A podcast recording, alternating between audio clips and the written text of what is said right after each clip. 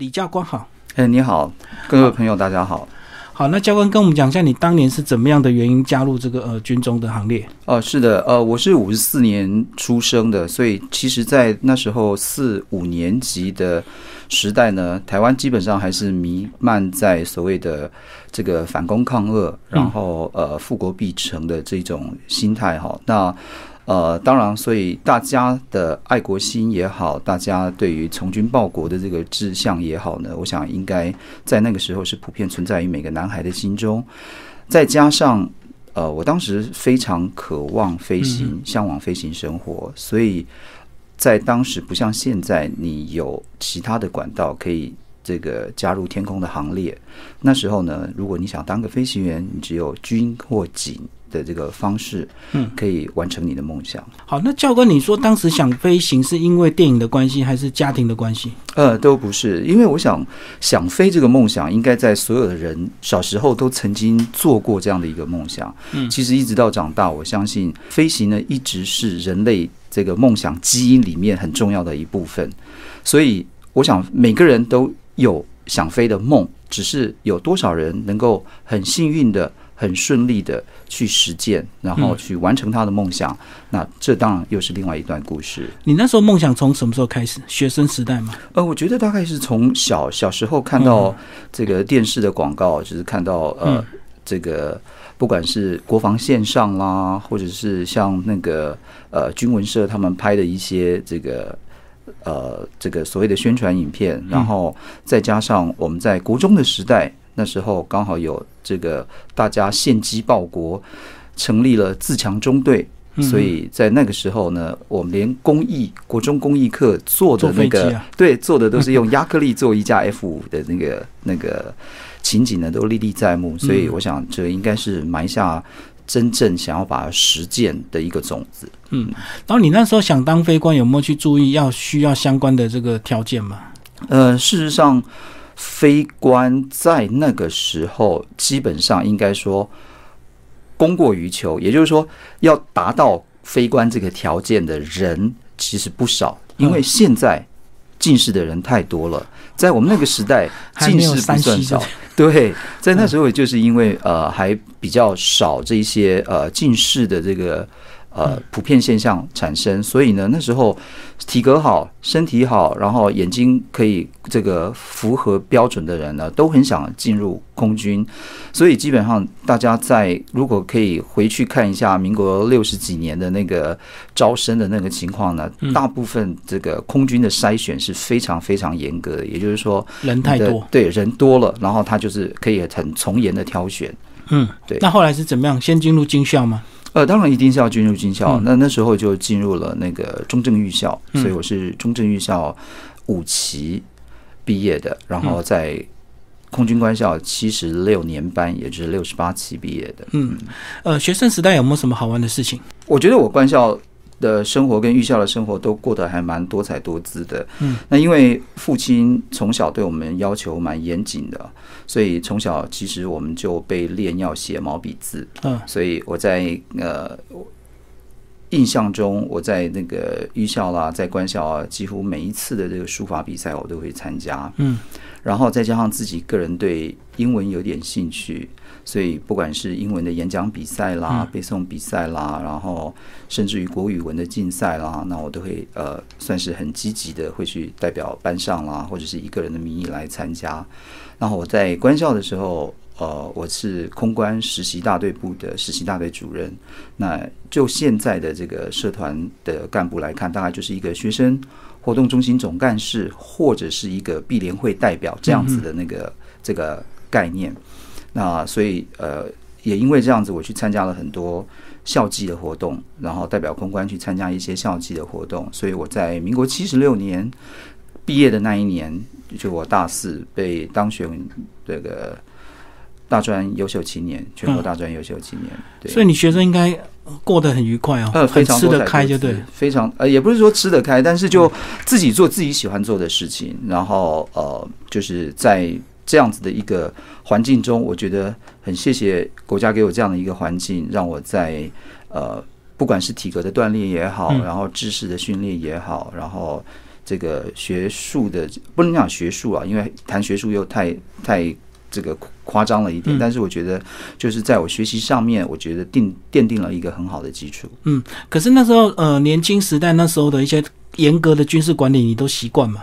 呃，其实因为。家里面父亲对我们就是要求很严，对，每天早上五点半就是全部叫起来，然后就是念书、写毛笔字，然后背背诵经文。你父亲是老师吗？呃，父亲不是，我父亲其实也是退伍军人。哦，所以他本来就就很很自律，就 是是是，嗯，所以你到军校生活就是。很本来就很习惯这样的一个管理模式，呃，对，至少没有适应不良。嗯嗯，有没有做一些比较愉快、荒唐的这个事情？呃，其实倒没有哎，我在这个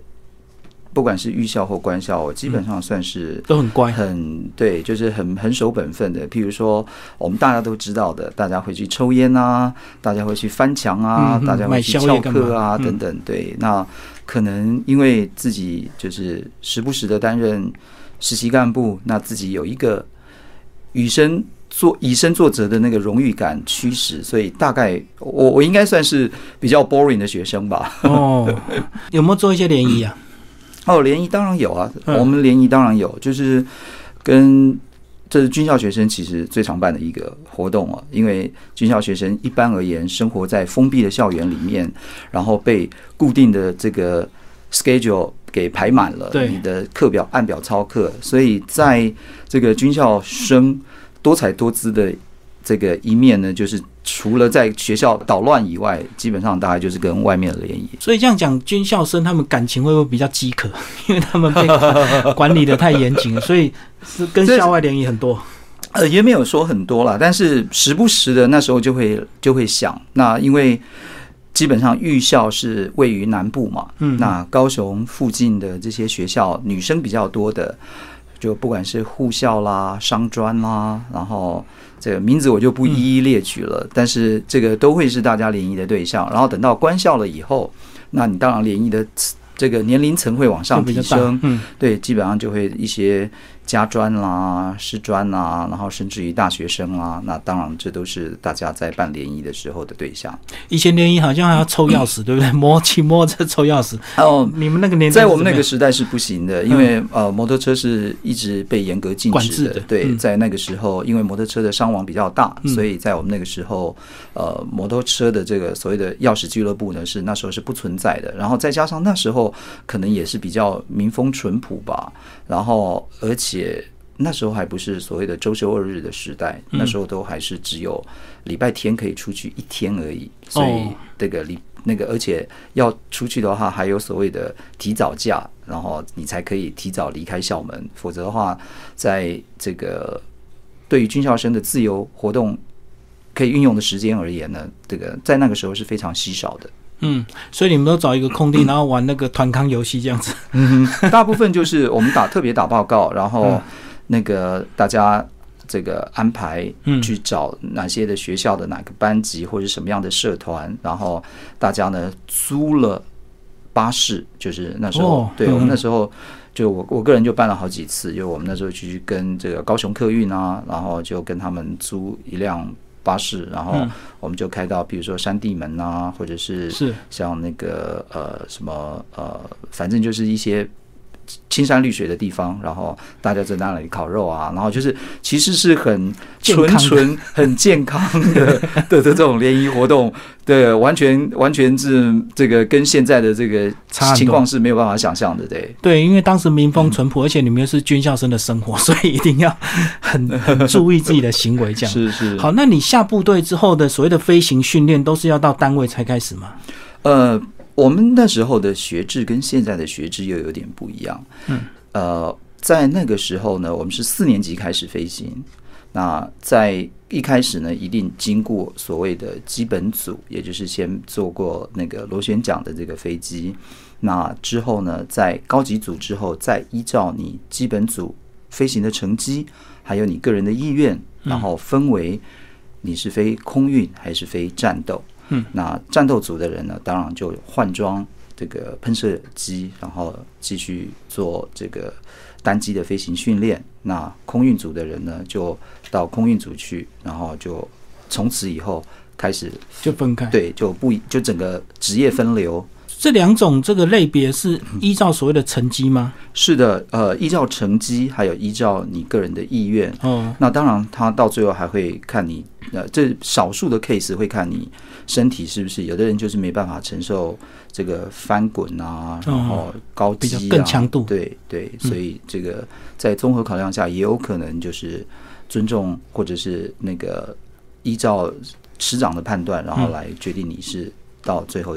做什么样的路线发展。然后大部分人是不是梦寐以求都是想要开战斗机啊？我相信应该是如此，因为战斗机是人类最接近飞行的一个呃结一个方法了哈。就是当然，人家也说呃滑翔机是更接近鸟类、更接近飞行，但就我们这个一般而言，战斗机是人类科技的结晶，它可以突破音速，它可以这个直上云霄，然后它可以做出各种这个这个艰难的动作，然后它又具有非常强的杀伤力，所以我想。如果可以飞行的话，在比例上而言，应该会有超过百分之六十以上的这个同学会选择想飞战斗组。是是是，然后教官这个呃，你的时代刚好遇到我们国军非常空军重大的换装，对不对？就 F 十六跟这个幻象都是在呃二三十年前，那时候一九九二年进来台湾，你那时候是不是刚好都是所谓的种子教官？呃，我其实也算是恭逢其盛哈。那基本上 IDF 是我们国家最先发展，然后最先成军的所谓的新一代战机。那在刚开始成立的时候，因为我们国国家在这方面的经验是比较缺乏的，所以那时候我们成立了一个叫做测试评估队。那测试评估队呢？那时候，呃，我有幸成为测试评估队成立的这个创始队员之一。那在这个当时的中春天队长的这个带领下，那我们在那时候用一句比较这个直观的那种话来说，就是穿着裤子改裤子，边穿边改，对不对？对，边穿边改。也就是说，这个在幺洞四不断的因为。呃，发生事故，因为它太老了啊，所以它的机体结构的问题啦，然后它的后勤维修的问题啦，所以使得我们的空防出现了一个很大的漏洞。对，那在那个情况下，没有办法，IDF 即使还仍然在做所谓的这个初期研发的一个阶段，但是它就必须要赶快纳入部队来服役，赶快补上。是的，赶快来补上。所以那时候我们测评队呢，基本上就开始。担负起这样的一个这个工作，也就是说，当厂家把 IDF 做出来，这也就是汉翔，那时候还叫做呃航发哦，然后呃他们把这架飞机做出来之后，如何让使用者，也就是 user 空军自己的后续的飞行员呢，他觉得用的顺手，然后用的恰当，那在这个部分呢，这个测评队是担任这个桥梁的一个角色，就是说在从这个很。所谓的 DT 哦，Development Test 的概念，慢慢带到 IOT Initial Operation Test，跟后面的 Follow On FOT Follow On Operation and Test Evaluation。因为有这样的一个经验，所以事实上 IDF 先成立这样子的测评单位之后，我们陆续的引进了幻象，引进了 F 十六，那再从测评队的这些。这个种子教官里面再去飞，对，再去飞 F 十六啦，再去飞 IDF 啦，然后再去 involve 到这里面的这个专案。美国跟法国你都有去吗？呃，没有，在因为我们基本上在那个时候呢，每一个案子都是非常大的案子，所以基本上大家就开始会分开来了。那我在一开始测评队成立的时候，我们因为所有的人都没有什么太大的概念。所以那时候呢，我们到美国的这个 FOTech，就是他们的空军测评战研中心，位在 New Mexico 的 Albuquerque。那我们在那里去学习新的武器获得的这个概念，然后该如何评估，该如何进行后续的测试。所以在那个时候，我们是先从那样子的的这个基础开始，然后再分。比如说当时的幻象呢，是由沈一鸣，呃。现就是前总长，他那时候这个率领另外一位去做最开始的这个试飞接装，然后对，然后这个 F 十六呢又是另外一个案子，对，然后再加上我那时候刚好，嗯，我已经考到了国防部的公费留学，所以我只有在呃测评队一开始就是一成立的那一年待在测评队，嗯之后呢，我就到英国去念研究所。哦，所以第一批换装的时候，那时候你刚好去念公费班，就对。呃，对，呃，就是应该讲说，在换装的那个部分呢，IDF F 十六这个换向三路同时进行。那我那时候只有接触到 IDF 的部分，嗯，F 十六的部分呢是等到我从英国念书回来之后，那因为有后续的，因为 F 十六陆陆续续的到队，然后对交机之后，那我们发现。在台湾的特别环境下面，F 十六的雷达也好，F 十六的这个立即快速反应，也就是说 scramble 必须要紧急起飞的这些能量也好，都对于台湾来讲都是一片空白，也就是说都还没有一个制式的这个规定跟呃操作的依据，所以那时候呢，我在呃 F 十六呢是 involve 到这一块。哦，好，你那时候什么原因让你去去英国念书啊？呃，就是我一直觉得，我虽然非常非常喜欢飞行，但是我觉得飞行也不能够只靠一杆两舵。也就是说，我们一般人讲说啊，你就是一个飞行夫啊，就是用一个很粗鄙的话，一飞行夫你不过就是一个一个比较技术员这样或对一个技术员，或者是一个这个跑得比较快、飞得比较高的一个 driver 而已，哈，一个一个司机而已。那我一直觉得，就现在现代军官而言呢，他应该还要具备其他不同的技能，然后而且还必须要有很宽宏的视野。嗯，所以其实我在官校的时候，我就一直是把念书当做我的一个一个奋斗的目标，也就是说，我希望能够在我的未来军旅生涯里面呢，我能够去呃进入到研究所，然后去获得一个更高的学位。嗯，因为毕竟我们在军校，不管是预校的三年。官校的四年，你都是在一个相对封闭的环境里面，对没错，对，所以你对于接触外面新的事物也好，对于外面的这些事态的发展也好，基本上大概都比较累个一点，所以我希望能够有这样的一个机会。你那时候选什么系啊？哦，我念的是 MBA，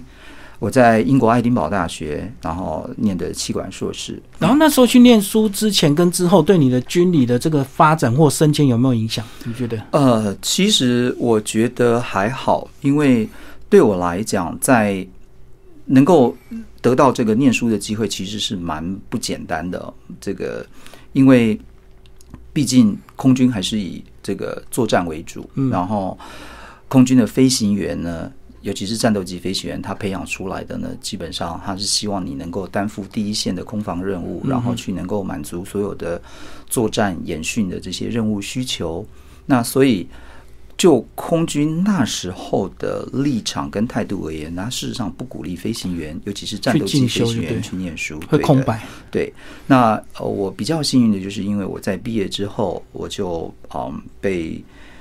呃选到四十六队，就是当时的假想敌中队去服务，所以我在四十六队，因为台东天气非常的好，然后嗯这个又是做所有的这个。假想敌跟战经班的这个训练，所以我们的飞行频率、我们的飞行架次都远比西部的这个基地要来得高。嗯，所以我在那两年呢，累积了很就是蛮比较丰富的，跟同学相比比较丰富的飞行时数跟经验，所以这也让我有这个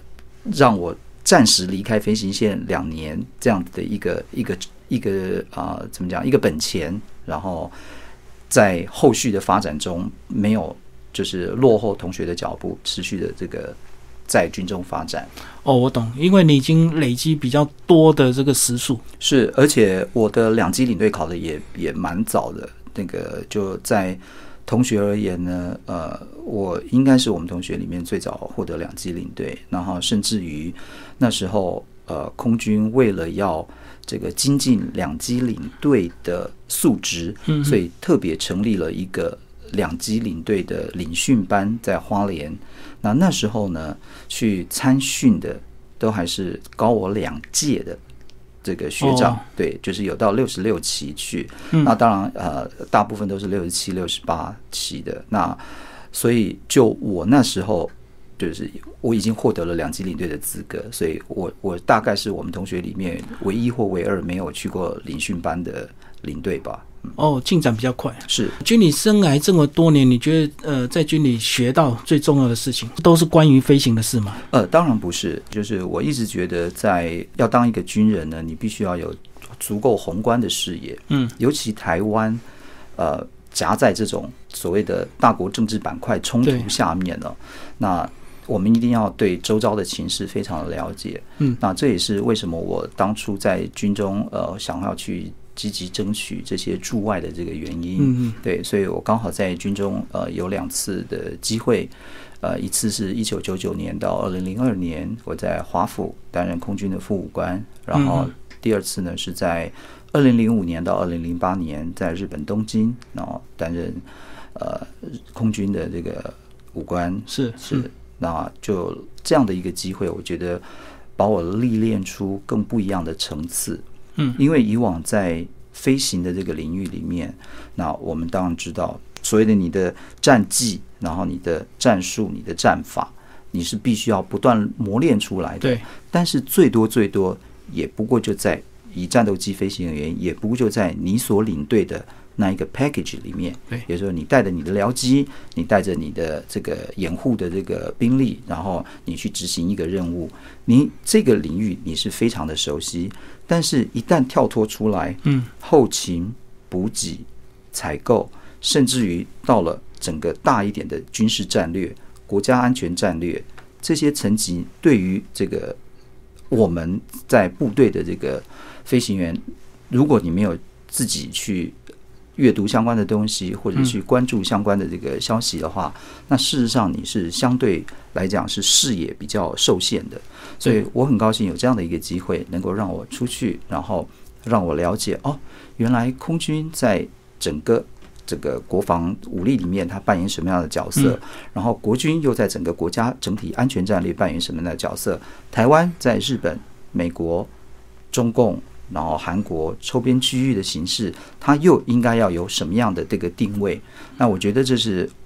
这个就是培养我独立思考，然后让我有更宏观的这个角度来看一件事情。我觉得这是一个难得的一个训练机会。而且我相信这个教官这么多年来一路的历练，其实有一个非常重要的能力，就是英语，对不对？呃，当然是。嗯，要不要聊聊关于英语？呃一开始是不是也是父亲的要求？呃，其实倒也不是，我觉得英语就是呃，可能所谓的人家讲鹦鹉学舌吧。我的这个听力算是很好，那基本上听力好的人呢，你模仿一种语言的这个能力就会比较好。也就是说，你可以把它学得很像。那当然，至于你的这个智慧能力，然后你的文法是不是正确，那当然是另外另外一回事。嗯，那刚好我们在官校跟预校的时候呢，都有这个外国的学校来我们学校进行交流。交流，嗯、对，而且那时候为了推广这样子的英语教学训练，所以在预校、官校，我记得是官校吧，它有成立所谓的英语专精班。嗯，嗯那英语专精班呢，它就是在学业上面，在课程上面呢，它会加强你对这个英语的这个研读，嗯那也就是听说读。那写当然是最后面了，就是听说读的能力呢，在那个时候是加强的蛮多的。那有没有特别情感的一个同胞兄弟啊？这么多年来，因为我的这个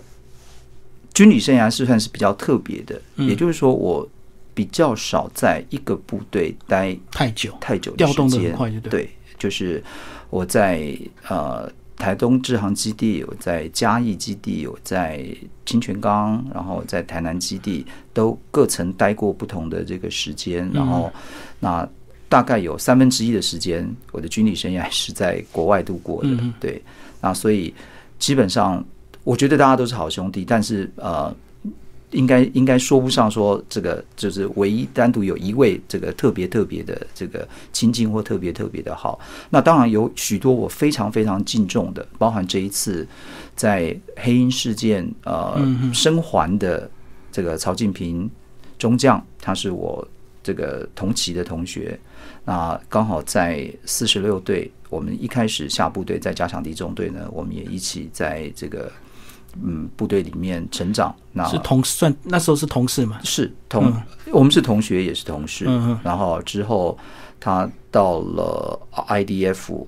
七队，然后我在测评队。那之后我去念书，然后他就到这个幻象去接装。所以呃，虽然我们这个之后并没有常常联系，但是他却是我非常非常敬重的一位这个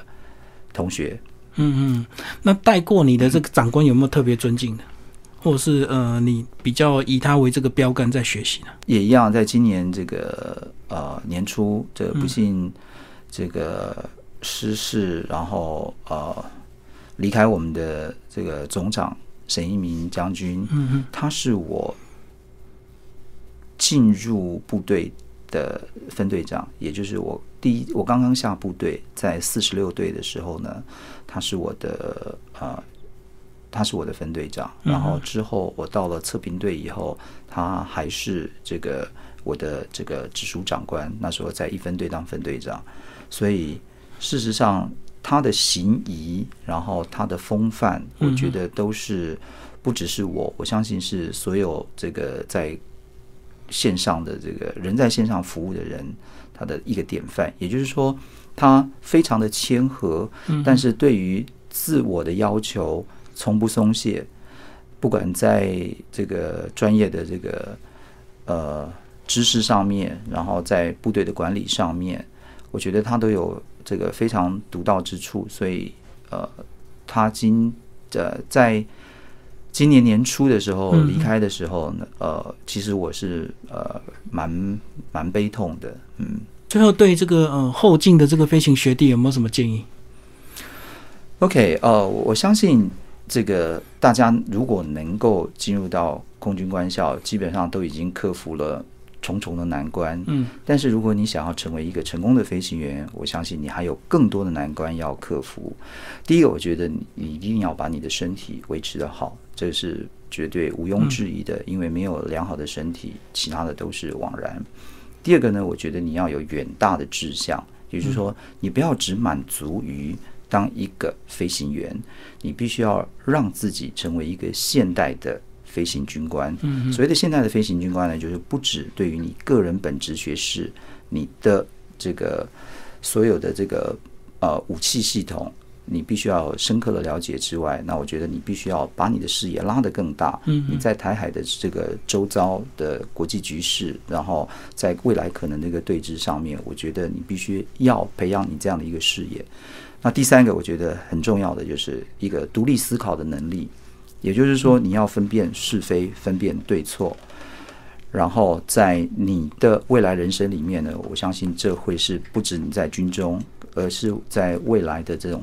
生涯发展里面呢，都是一个非常有帮助的技能。好，今天非常谢谢李文义教官为大家介绍他个人的军旅生活，谢谢。